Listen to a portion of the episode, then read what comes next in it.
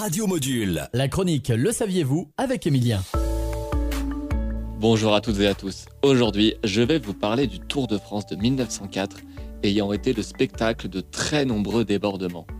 Lors de cette deuxième édition du Tour, plusieurs infractions au règlement furent constatées. La course suscitait une passion énorme chez les spectateurs, à tel point que certains d'entre eux, très chauvins, firent tout pour que leur favori remporte l'épreuve.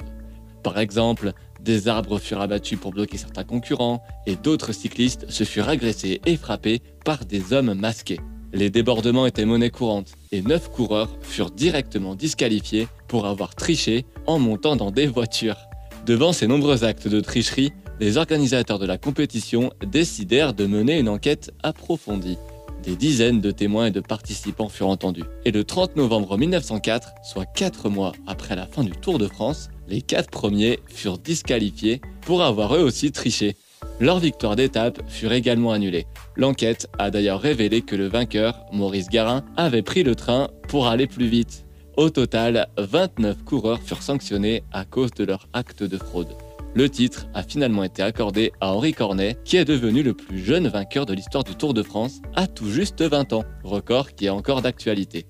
On se retrouve la semaine prochaine pour de nouvelles infos. Bonne journée sur Radio Module.